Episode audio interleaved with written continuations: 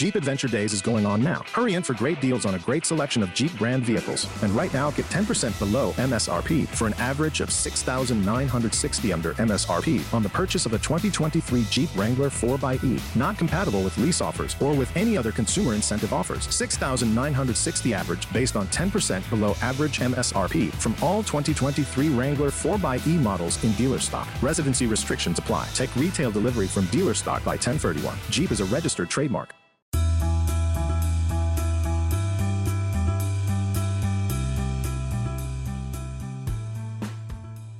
Hola amigos inversionistas, bienvenidos a un nuevo video en el canal. El día de hoy tenemos un súper invitado, tenemos al gran Diego Rosas, un amigo mío. De hecho, él es el, el- el CEO de Explora Producciones, que es la, la productora que produce todos mis podcasts. Así que hoy vamos a contar todas las historias nunca antes vistas de, de invertir joven. También ha estudiado conmigo en la universidad, lo conozco hace bastantes años. Y hoy me vino a visitar a Madrid, así que pensamos en hacer un poco de contenido distinto. Eh, espero que les guste. Antes de empezar con este video o este podcast, dependiendo de dónde lo están escuchando, recuerden ver la descripción del mismo abajo, suscribirse a todas nuestras redes sociales, a los grupos gratuitos y todo eso. Así que ahora sí, acompáñame que vamos a empezar.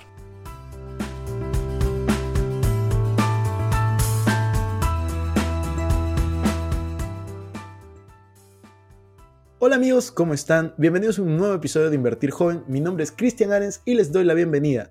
Este podcast tiene como objetivo principal darte las mejores herramientas y los mejores tips para que aprendas a manejar tu dinero. Aquí creemos en la importancia de la educación financiera como medio para alcanzar tus metas y tus sueños. Recuerden en este programa siempre hablamos de inversiones, finanzas personales y de emprendimiento. La frase de este podcast es el dinero es un excelente esclavo pero un pésimo amo. Aquí van a aprender a hacer que el dinero trabaje para ti, para que tú puedas tener más tiempo y energía en hacer las cosas que realmente te gustan y te apasionan. No se olviden también de poner 5 estrellas si es que están en Spotify porque acaban de activar esa función.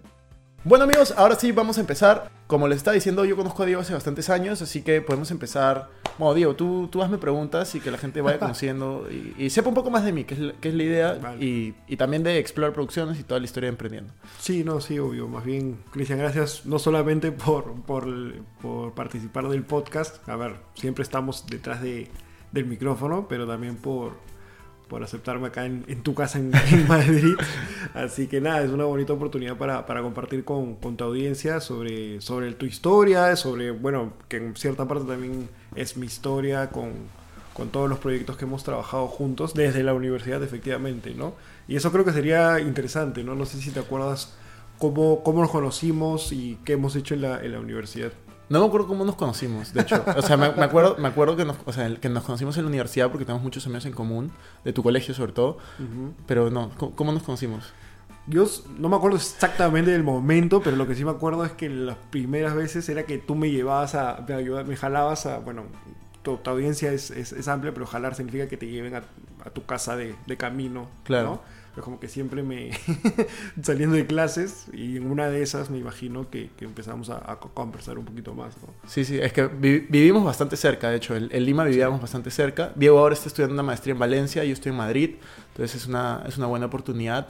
Y Diego, cuént- cuéntales un poco, ¿cómo, ¿cómo era en la universidad? O sea, ¿qué te acuerdas de mí en la universidad? Ya, bueno, Cristian era totalmente diferente a... Bueno, ni siquiera diferente, sino que en lo personal... ¿Cómo me percibías? ¿Cómo percibías? Claro, lo percibía al inicio, sí pensaba que era un, un poco flojo, pero después cuando ya trabajé directamente con él, que ya vamos a entrar a ese... Después hacemos doble clic en lo que fue el emprendimiento, pero antes de trabajar con él, claro, lo veías como que no le interesaba mucho determinadas cosas de la universidad, ¿no? Entonces como que ahí... Sí, de hecho yo, o sea, yo siempre lo digo, ¿no? Como que yo pensaba en irme de la universidad. En esos momentos era, era, si no hubiera sido por mis papás, yo hubiera dejado la universidad porque me estaba yendo bien con los emprendimientos que tenía y no me interesaba la universidad realmente. Sentía que perdía el tiempo muchas veces.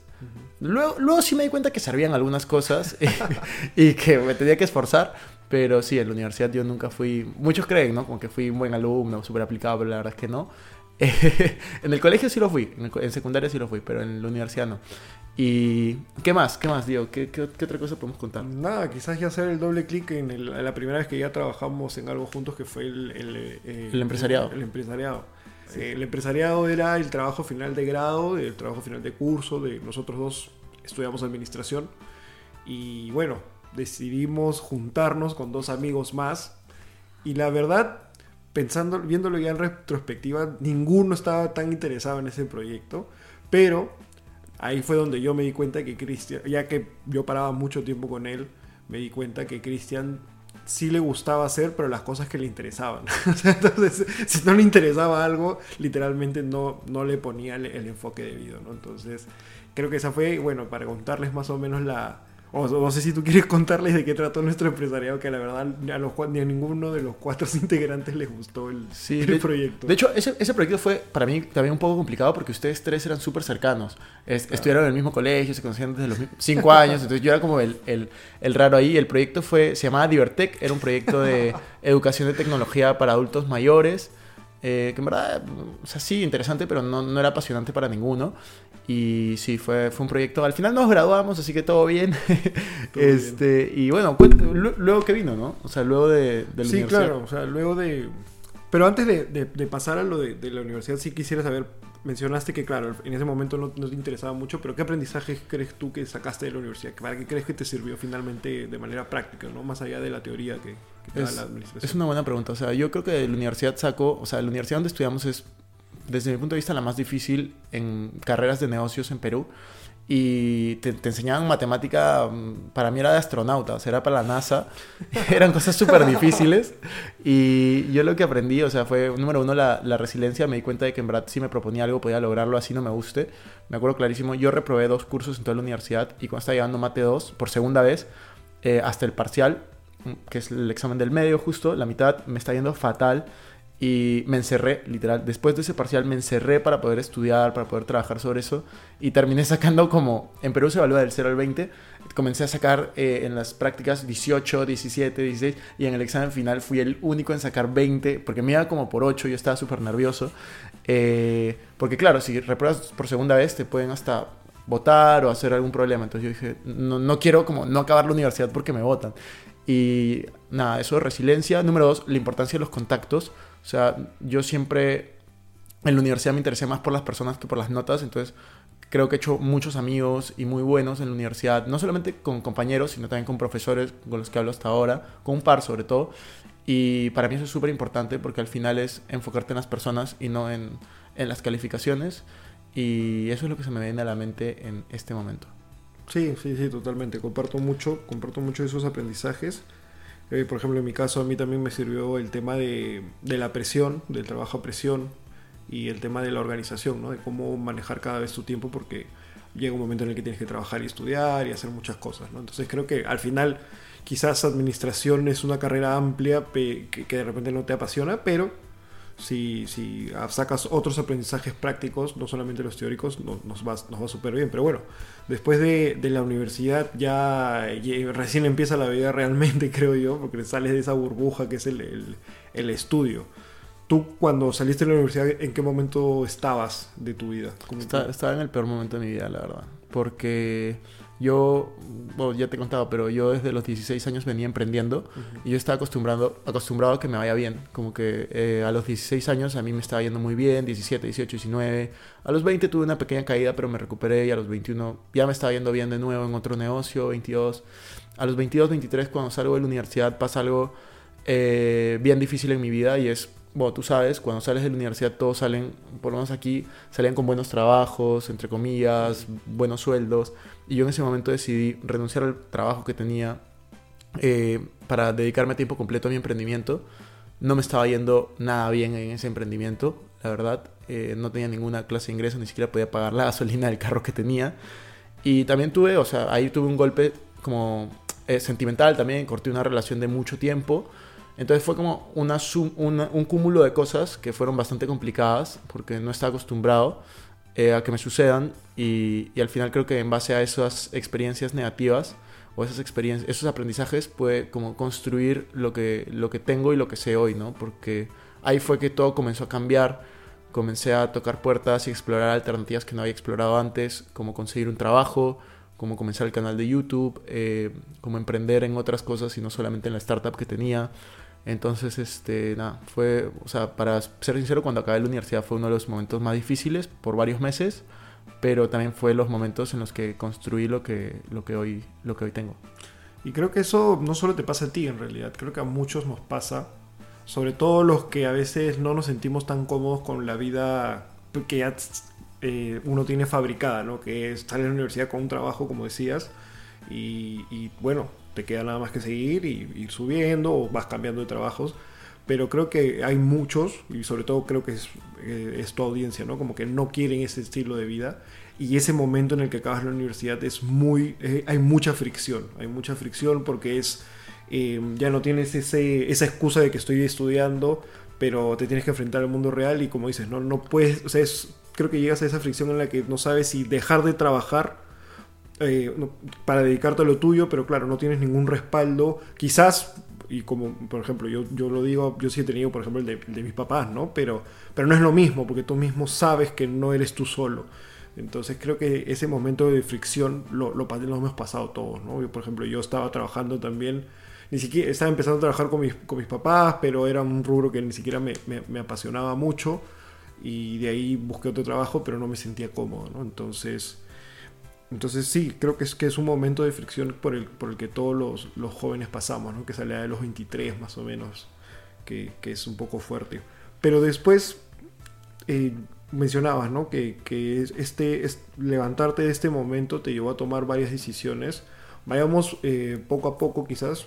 ¿Qué te parece si nos cuentas después de la universidad cuál fue tu primer gran acierto? Cuando dices, ok, o sea, tomaste una decisión que empezó a enrumbar el camino, porque claro, hablas de, inversiones, crear contenido, etcétera, pero ¿cuál crees que fue la que te empezó a, a encaminar? O sea, fueron una serie de decisiones que yo las tomé, de hecho, durante mi estancia en la universidad y cuando acabé. Que, pero el tema es, claro, no se cosecha el mismo día que se siembra, ¿no? Entonces yo estaba ya sembrando muchas cosas, cambiando muchos hábitos en mi vida, pero el tema es que no estaba viendo los resultados que yo quería. O sea, yo en ese momento yo ya estaba leyendo 30 páginas por día, yo ya estaba viendo muchos videos de crecimiento personal, estaba rodeándome de emprendedores, estaba aprendiendo todo lo que podía, pero no tenía ningún resultado por varios meses. Entonces, lo que hizo que, que yo tenga resultados fue estar preparado para cuando llegase una oportunidad y, y buscarla, ¿no? Que en ese momento lo que fue fue conseguir un trabajo, que lo conseguí después de bastante tiempo, porque no lo estaba buscando, me demoré como dos meses desde que comencé a buscar. Y luego la otra decisión que yo me había estado planteando y que tenía mucho miedo en mi mente fue empezar mi canal de YouTube, que yo grabé mis tres primeros videos en diciembre del 2017 me parece, pero los publiqué el primero en abril del 2018 porque tenía demasiada vergüenza del que dirán. Y esa fue una gran decisión, como poder hacerlo pese a que tenía miedo en ese momento. Y todo comenzó a, a cambiar en la medida que tú me conoces y hemos trabajado juntos ya bastante tiempo. Y yo creo que la mayor habilidad que yo tengo es, yo soy, o sea, yo soy consciente de mis, de mis debilidades, de que yo no puedo ser el, mejor en algo, pero yo soy demasiado constante. O sea, yo soy una persona, y tú habrás estado, eh, yo trabajo todos los días y todos los días, aunque sea avanzo un poquito, un poquito, un poquito, y me planifico y tengo las metas, y siempre voy a ir para adelante porque sé que hay personas más talentosas allá afuera y la única manera de que yo pueda igualar ese, ese talento es con la constancia y las decisiones que puedo tomar en mi día a día. Y eso es algo que me caracteriza desde, desde antes, ¿no? Eh, desde que antes, en ese momento difícil, igual era constante con mis hábitos. Eh, y nada, la cosa es que ahora tengo los resultados que, antes no tenía. Sí, sí, totalmente. Como yo les decía, eh, Cristian, al menos con, con, lo que he trabajado con él, es una persona muy enfocada y muy constante, ¿no? Y esta es una, por ejemplo, cuando me preguntan, oye, ¿a qué se debe el, éxito de, invertir joven, ¿no? Que, que lo, hacemos, lo hacemos en, conjunto. Y lo primero que le digo es que desde que empezó el podcast nunca ha dejado de publicar un episodio a la semana. Nos habremos atrasado quizás un día o creo que una vez máximo dos, ¿no? Que normalmente salen los jueves. A lo más habrá sido sábado, pero nunca hemos dejado de publicar una semana un episodio. Entonces yo creo que, que para el tipo de podcast que, que hace Cristian eso es fundamental. Eso es fundamental y, y, se, y, se, ven las métricas. O sea, no, no, no es magia, no, nunca hemos pagado publicidad para el podcast, jamás. Entonces, y los crecimientos son, se duplican. Y ahora que hablamos del, del podcast, ¿por qué no, por qué no contamos la, la, un poco la historia? Si quieres yo puedo empezar porque me acuerdo que, que empezó de mi lado. Empiezo, empiezo. La, bueno, la historia del podcast empieza porque yo me interesé en los podcasts en general y a eso me dedico hoy en día en, en Explora. Y, y, me acuerdo que yo quería empezar mi propio podcast que era sobre viajes. Pero, a Orlando. Sí. Específicamente. específicamente. Yo siempre te criticaba eso, decía, por favor, no. claro, era, era sobre eso, porque claro, era un área que yo, es, otra, es una larga historia, porque yo trabajé ahí y era algo que yo, que yo manejaba. Pero claro, eh, yo justo en ese momento también veía que Cristian estaba ya empezando con, con YouTube. Yo me acuerdo que, entonces, pero el formato podcast, no, nadie lo hacía en Perú. O sea, había un podcast afuera en Latinoamérica, la máxima referencia en ese momento y hasta el día de hoy también eh, es México, era México. Pero no había nada peruano. Yo decía, ¿por qué no hay contenido peruano? Bueno, entonces me di cuenta que Chris estaba empezando con su, con su canal de YouTube para, esto, para que vean que es importante también tener buen ojo, Cristian en ese entonces tenía 2.000 suscriptores. ¿Ahora cuántos tienes? 320.000 casi. Entonces, claro, yo vi que tenía 2.000, pero claro, yo ya lo conocía, yo ya sabía que, que él era súper enfocado en esto no sabía, no, no, les voy a mentir, no sabía que iba a llegar a 300 mil, etcétera, pero yo sabía que algo iba a salir de ahí. Yo tampoco. Por eso, entonces, y yo me acerco y le digo, ¿no? Oye, hay que hacerlo. Y lo que más me gustó fue, no, lo que más me gustó es que no hubo trabas. O sea, no fue como, ya, pero esto, pero el otro, sino fue más, ok, solo dime cómo se hace y lo hacemos. Entonces, no sé, ¿qué pensaste tú cuando te llegué con esa propuesta? ¿Tú ya habías escuchado los podcasts o, qué fue lo que te llamó la atención para, para, empezar a hacerlo? O sea, yo había escuchado audiolibros, tú sabes, o sea, recién, o sea, yo hasta hace poco no consumía muchos podcasts, recién hace unas semanas que he estado con más tiempo libre y que he comenzado con el hábito de correr, estoy escuchando más podcasts, eh, pero cuando tú me lo dijiste yo dije, ¿por qué no? O sea, como... Yo, mi pensamiento en ese momento fue, ¿por qué no? Hay que probar y justo teníamos, bueno, ahí, ahí puedo intervenir y es, eh, tenía el sótano de mi casa, que antes era la oficina de mi startup, esta que no iba muy bien, entonces reformamos el sótano, bueno, yo ya lo venía reformando para grabar ahí, ahí grababa varios videos de YouTube. Eh, que era justo un sofá como este, con los, con los cojines de YouTube y tal. Recuerdo cuando los compraste. sí, ya, ya, ya, Estaba emocionado. Ya mi, mi, mi, estudio. Sí. y nada, ahí comenzamos a grabar los, los podcasts. Me acuerdo que cuando traíamos invitados usábamos los puffs. Este, Cuando tuvimos a Alejandro, a Mijail, a Enzo. Eh, teníamos ahí los puffs y la verdad era súper divertido. Comenzamos poco a poco sin saber, o sea, Diego no sabía mucho, yo tampoco sabía mucho, yo sabía menos, eh, pero empezamos con muchas ganas y, y al final creo que, que, eso se notó. Y obviamente si ven el primer episodio, lo escuchan ahora y escuchan los nuevos, hay una gran diferencia, pero es parte del proceso, ¿no? Eh, cuando empezamos ya casi, casi tres años, dos años y medio, ¿no? Sí, sí, sí. Dos casi tres años, claro, yo tenía 24, tú también, 24, 25 Ahora ya tenemos 27, 28. Eh, ya estamos viejos. Mentira, yo, estoy joven. Acá, acá es el que se envejecido. Eh, entonces, este, sí, definitivamente fue un proceso. Y algo importante es, o sea, en ese momento yo no sabía que el podcast iba a tener 50.000 escuchas al mes como tiene ahorita, que está rankeado top 100 de 15 países, top 1 en Perú en negocios, pero realmente los puntos a veces los unes mirando hacia atrás, ¿no? No mirando hacia adelante. Entonces, cada vez que llega una oportunidad, yo creo que el aprendizaje que te puede quedar es, ¿por qué no? O sea, hay que hacerlo. ¿Qué sería lo peor que podría pasar? ¿Qué sería lo mejor que podría pasar? Y al final esa siempre fue mi, mi mentalidad y yo dije, ok, si lo vamos a hacer, lo vamos a hacer bien y fue full constancia desde el inicio, ¿no? Sí, sí, en realidad ese fue el primer podcast así formal de, de Explora, ¿no? Explora eh, nace con ese podcast y curiosamente nace, puede sonar un poco cliché, pero nació un sótano.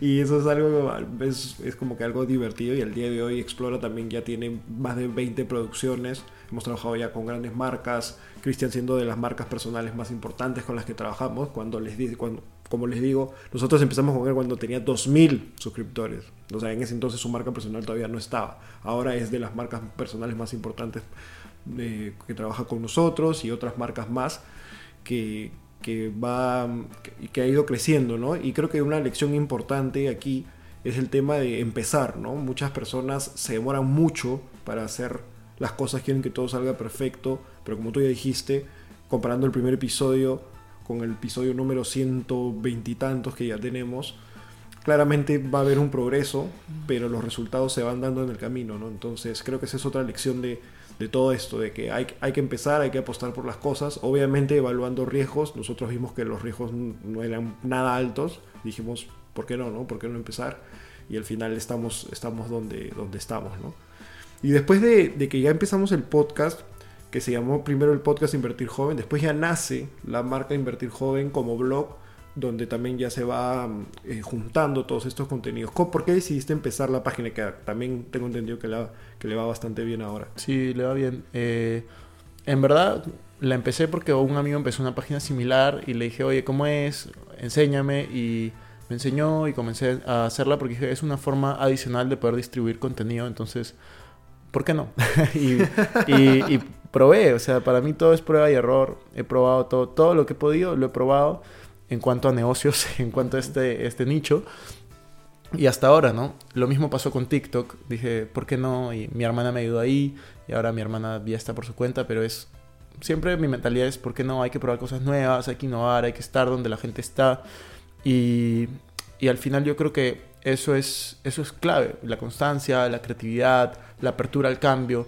Y, sobre todo, suena fácil decirlo, pero al final es difícil porque, o sea, tú has sido testigo, yo, yo he tenido muchos días que no he querido trabajar o que no he tenido ganas o que realmente no me sentía bien, porque hay días que no, que no me siento bien y simplemente no quiero hacer las cosas, pero es como, siento que esto ya es algo que trasciende y que va más allá de mí a veces, y por eso es que yo digo, ok, vamos a hacerlo, vamos a hacerlo, vamos a hacer un, intento más, una grabación más, un video más, una historia más, y, hay días y días, ¿no? Hay días para, para, trabajar y hay otros días para disfrutar, pero al final yo creo que, que está en, en cumplir esa promesa que te haces a ti mismo, ¿no? De todas maneras, no, no, no es fácil tomar la decisión no, no es fácil. Obvio, como les digo, igual es, es, ser realistas, ¿no? O sea, está bien, hay que, hay que hacer las cosas, pero también hay riesgos. No es lo mismo empezar un podcast con algunos elementos que, no sé, pues hacer un emprendimiento, una gran inversión. O sea, es, es evaluar, y eso es lo que lo hace difícil, ¿no? El sentido que tienes que, ir evaluando las cosas y claro, te va vas a sentir un poco de miedo, pero tienes que tratar de ser lo más realista posible, pero hacerlo. Eso es lo, importante, ¿no? Ver la manera de, poder cumplir lo, que quieres. Y bueno, en verdad este ha sido creo que en, resumen un camino de, lo que hemos venido trabajando juntos. Yo también estuve en Invertir Joven eh, viendo unos cuantos artículos al inicio, ahora ya, ya no estoy eh, tan metido en el proyecto, pero ahora creo que ya tiene como un equipo de como 5 o 6 personas que están involucradas y, y, claro, Invertir Joven ya es una marca casi por sí propia que claro, está muy, muy ligada a ti, pero, pero creo que tu equipo también lo viene haciendo bastante bien. ¿Y cuáles crees que serían los próximos pasos ¿no? en cuanto a, al contenido que generas? ¿Qué, qué crees que, que, se viene? ¿Por dónde, ¿Por dónde lo ves? O sea, yo, yo, creo que ahorita lo más importante para invertir joven para mí es internacionalizar las marcas, llegar a, a, más, a más personas. O sea, la meta está que tenemos de cambiar el mundo a través de la educación financiera pues no es solo para Perú y en este momento quiero que se internacionalice todo, así como está el podcast, que estamos en, más de 15 países rankeados, pues quiero que también el canal de YouTube crezca para allá, el Instagram, TikTok, la página web, todo enfocado a otros países. Por eso es que el contenido que estoy intentando sacar cada vez más es eh, internacional. Por más de que pierda algunas vistas o popularidad en, en, en algunas cosas por no sacar videos nicho, pues quiero impactar en, más personas alrededor del mundo y no solamente de manera local en Perú. Sí, me, parece genial. En Explorer también estamos muy, muy tratando de ver de, cómo generar contenidos más globales, porque al final eso es lo que nos permite la tecnología, ¿no? La tecnología nos permite llegar a más, a más personas y al final hay valores que son trascendentales para todas las personas, independientemente en dónde estén, ¿no? Los problemas de, de finanzas personales creo que no son exclusivos de un solo país, ni siquiera de una sola región. Si bien hay algunas dinámicas distintas, al final del día todos necesitamos tener esta inteligencia financiera y esa también es una de las razones por la que me gustó eh, ofrecerte a ti empezar con, con, el podcast más allá de solamente porque te conocía, es porque el propósito que tienes y bueno, que tenías y que sigues teniendo, que es educar a la gente, ayudarlas a que quizás no todos se van a volver extremadamente ricos, pero van a poder salir y tener esa libertad, esa inteligencia financiera de poder seguir y no depender, ¿no? Y no entrar en esa carrera de la, de la rata que ya todos conocemos y, con tal que alguien aprenda a administrar sus finanzas personales, a separar bien sus ingresos de sus gastos, yo creo que ya es un gran aporte para las personas. ¿no? Entonces, yo estoy a tope con, con ese proyecto. En cuanto al, podcast, siempre vamos a ver de, de seguir. Así que nada, creo que, que ha estado muy interesante todo esto. Excelente. Gracias, Diego. Y, muchas gracias por producir el podcast, por estar ahí, porque si no, no hubiéramos creado Invertir Joven. Así que si, es que les gustó, si tienen preguntas, si quieren una segunda parte, porque pronto estaré en Valencia o Diego puede volver a Madrid, eh, pues déjenlo en los comentarios para poder ver qué preguntas les gustaría que Diego me haga, si preguntas indiscretas o preguntas de negocios, este, lo que ustedes quieran, chicos. Nos vemos en la siguiente. Nos vemos. Chao. Suscríbanse.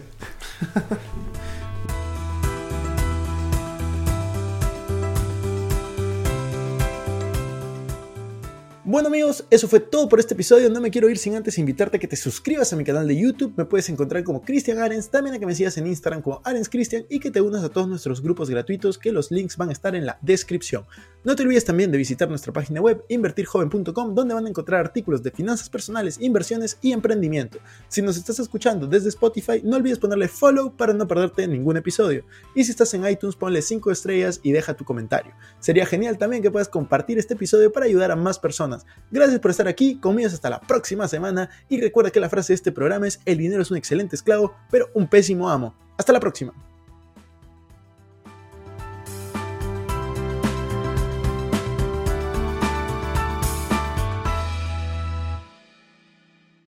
Este es un podcast producido por Explora.